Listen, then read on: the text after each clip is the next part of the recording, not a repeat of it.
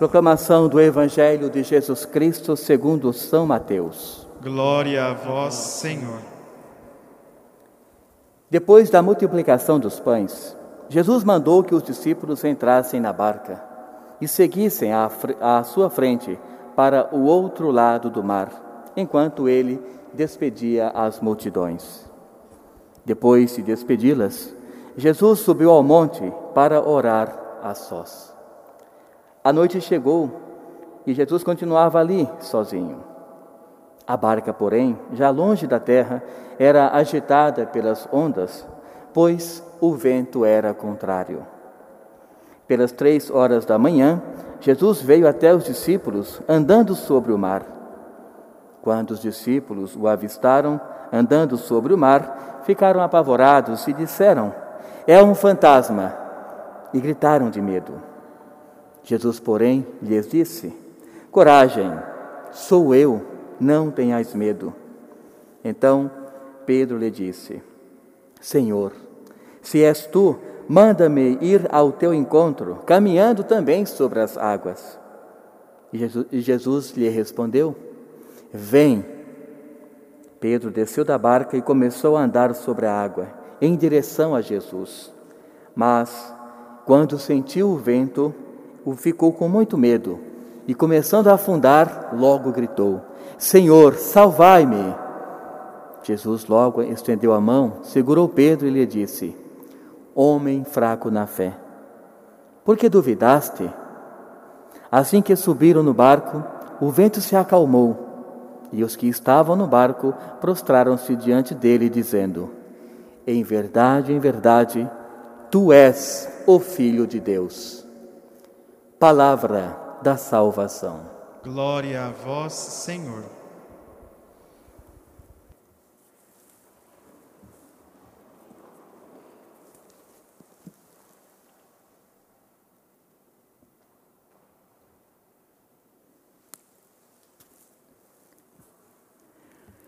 Irmãos e irmãs, com alegria nós nos reunimos na casa do Pai como disse agora há pouco, depois de um grande tempo, alguns meses sem essa presença física das pessoas, para a partir de agora nós irmos buscar a Deus também, claro, pela Sagrada Eucaristia, também, claro, pela palavra, pela caridade, que são tantos caminhos para nós estarmos em comunhão com Deus. Portanto, hoje é um domingo de muito privilégio para todos nós estarmos aqui na casa de Deus, buscando a Sua palavra, buscando uma melhor compreensão do que Ele espera de nós enquanto seus filhos. Irmãos e irmãs, a pedagogia de Deus é para nós termos sempre um contato com Ele. Como bem sabemos, o Antigo Testamento e o Novo também, eles estão recheados de oportunidades que as pessoas experimentaram para terem contato com Deus. Hoje nos mostra a primeira leitura, especialmente o profeta Elias. Nós sabemos a grande riqueza teológica e pastoral que é esta leitura de hoje. Elias, ele faz uma pedagogia de um encontro com Deus. Mas ele encontra algumas dificuldades nesse caminho.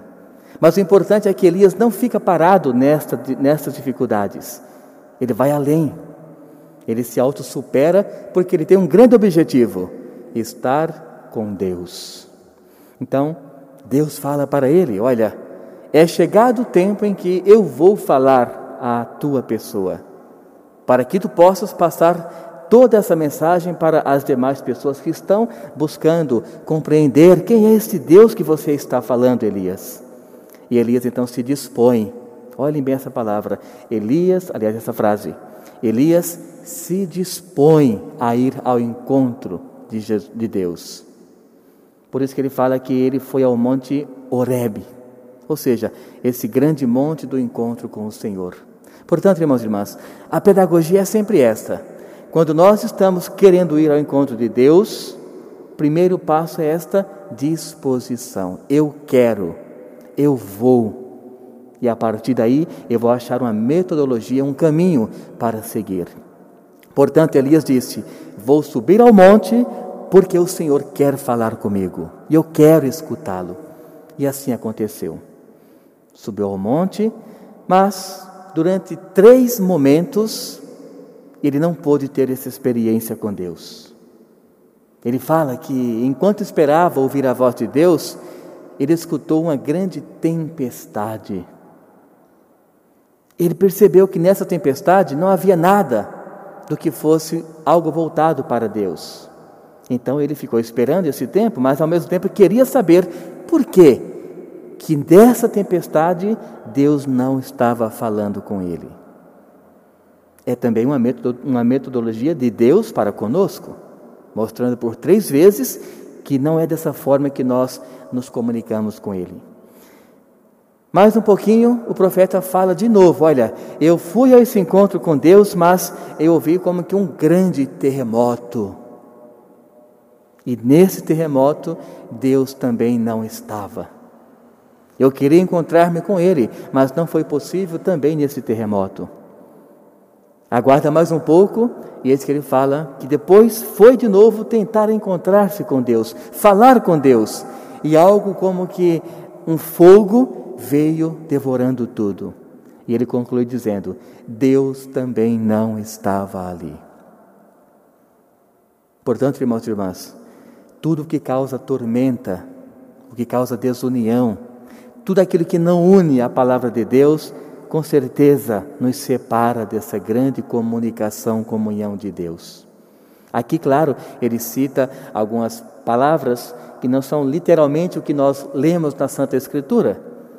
É apenas um comparativo para vermos que aonde existe a desordem, não existe ali o programa do próprio Deus para, nos, para se comunicar conosco. Então ele cita três momentos onde ele pensava que ao entrar nesses momentos, ele poderia encontrar-se com Deus, mas não, não encontrou. E ele conclui isso dizendo: depois, uma calmaria, como que um vento do Espírito, ali Deus estava, ali eu falei com Deus. Então, meus irmãos e minhas irmãs, nestas tempestades que nós enfrentamos também em nossa vida, nós temos que deixar um tempo para nós termos a oportunidade de reconhecermos se Deus está falando ou não conosco. Vejam, o próprio Samuel também, em outra passagem, Samuel também passou por essa tormenta. Escutavam a voz que não era a voz daquele que estava com ele. Ele ia perguntar: Não, Samuel, não estou falando nada.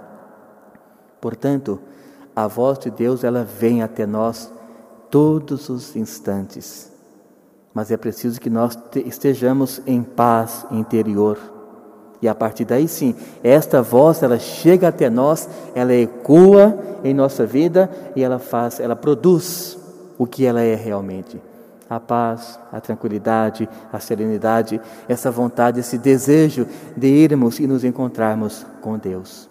Portanto, o profeta nos ensina que na turbulência não está à vontade de Deus. No que causa a desunião e a discórdia, Deus não fala ali. Ele fala ao nosso coração quando nós o silenciamos, quando nós nos propomos a fazermos essa experiência com Ele. Por conta disso, nos vem o Evangelho de São Mateus, também uma passagem muito conhecida, mas começa com algo muito, muito interessante. Jesus também indo ao encontro de alguém. De quem? Do Pai. Jesus retirou-se de junto dos discípulos para orar a sós com Deus. Então veja, meus irmãos, nós precisamos também nos colocarmos à disposição do Pai para que o nosso coração realmente seja ouvido, atendido segundo os desígnios do Pai, do Criador. Portanto, o próprio Jesus fazia esta, este exercício. Estava com os seus de repente pensava: não, agora eu tenho que me retirar para restabelecer a paz interior, porque depois de tanto serviço com os seus, com certeza algumas coisas não vinham tão bem. Ele era humano. Então ele fala: vou repor agora as minhas energias espirituais, ou seja, vou falar com Deus, vou entrar em oração para que Deus possa continuar agindo em minhas atitudes e em minhas palavras. E assim aconteceu. No entanto, depois de algum tempo, descobriram que ele estava pelas proximidades e todos foram ao seu encontro. Todos queriam fazer essa experiência do Filho do Homem que estava tão próximo deles. E nesse momento, então, é que chega a pessoa de Pedro. Quando, depois de um certo tempo, Jesus já tem estado com a comunidade, com os seus, eles estão como que descansando. E cita o Evangelho: pelas três horas da manhã, o vento era agitado, de tal forma que conseguia mexer com as ondas do mar. Irmãos, também uma linguagem figurada para dizermos, aliás, para dizer que este mar agitado é o mundo em que nós estamos agora. É a igreja que muitas vezes passa por tantas turbulências. No entanto, assim como esse mar agitado obedeceu à voz do Mestre, esta igreja, que é do Pai, que é do Criador, nunca ficará abandonada. Então o próprio Paulo, perdão, Pedro, ele fala, ele ao ver Jesus, claro, todos primeiros se assustam, como quem diz, é algo diferente, aqui usa a palavra é um fantasma. Quem é esse que vem nos atormentar agora? Mas depois reconhecem, ali estava a pessoa do mestre. E Pedro então, ele pede a palavra e diz: Senhor, se és tu realmente, faças com que eu tenha também essa mesma oportunidade. A igreja está agitada, mas se tu és o dono dela, tu podes me dar essa oportunidade de estar indo ao teu encontro também. Ele fala: Vem, Pedro, podes vir. E de repente Pedro começa a andar, mas, diz o Evangelho, que chegou uma pequena tempestade, um pequeno vento, e tirou todo o equilíbrio, tirou toda a fé de Pedro. Ou seja, irmãos e irmãs, em nossa caminhada de comunidade também encontramos algumas turbulências no nosso dia a dia. Dentro da própria família encontramos algumas turbulências. Portanto, quando nós estivermos dentro dessas turbulências, aqui que vale a experiência do profeta Elias. É saber que quando esperamos com fé, aquela turbulência vai passar e eu vou restabelecer a minha confiança em Deus e tudo vai ficar bem. Jesus usa o termo, a palavra, né, a frase inteira com o Pedro, homem de pouca fé, por que duvidaste? Sou eu. Assim como ele disse para os discípulos de Emaús também, estão comigo e não conseguem abrir o coração para reconhecerem quem fala convosco nesse momento. Assim como disse para Tomé, acreditastes porque estás me vendo? Bem-aventurados os que creem sem terem visto. Ou seja, Bem-aventurados os que têm fé no seu coração. Então ele fala para Pedro: Pedro, por que não dominastes o teu sentimento de fé? Sou eu que estou aqui contigo. E de repente, então, Jesus, acenando, acenando com a mão, pega Pedro ou recoloca na barca, e então a calmaria acontece, como na, no quarto estágio do profeta Elias. Depois de tudo que ele passou, a calmaria chegou até ele também. Portanto, irmãos e irmãs, confiemos-nos nas mãos de Deus. Este exercício convido você a fazer todos os dias, de ir ao encontro de Deus através da fé, da confiança. Não deixe o medo prevalecer sobre a sua fé. Jesus falou: coragem, sou eu.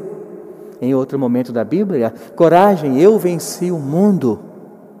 Portanto, eu sei que humanamente é hum, às vezes um tanto complicado nós vencermos, dominarmos o medo, mas nós temos um Deus que tudo para Ele é possível. Então vamos exercitar a nossa fé para que a partir desse exercício nós tenhamos um mundo com menos turbulência ou mesmo com elas, mas tendo a, a plena certeza de que além dela está a vontade de Deus. Além de uma turbulência grande ou pequena que seja, Deus está mais uma vez nos estendendo as mãos para seguirmos o, teu, o caminho dele. Então, que Ele nos abençoe, que envie sempre o Espírito Santo para nos conduzir pelo caminho da paz, o caminho sem turbulência. Louvado seja o nosso Senhor Jesus Cristo. Para sempre seja louvado. Renovemos a nossa fé. Creio em Deus.